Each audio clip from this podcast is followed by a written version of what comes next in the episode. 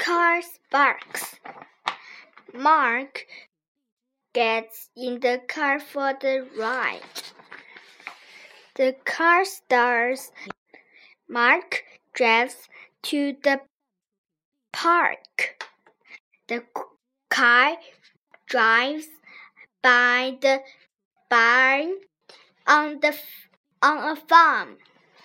The car drives by the a barking dog in a yard. The car drives far and it is getting dark. Mark sees a spark. Mark stops the car. Mark checks on the parks on the car. No spark. But now it is too dark for the park.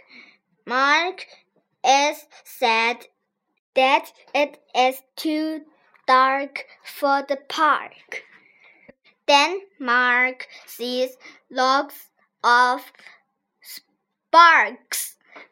Mark looks at the car, no sparks. Mark looks up. Mark sees the spark.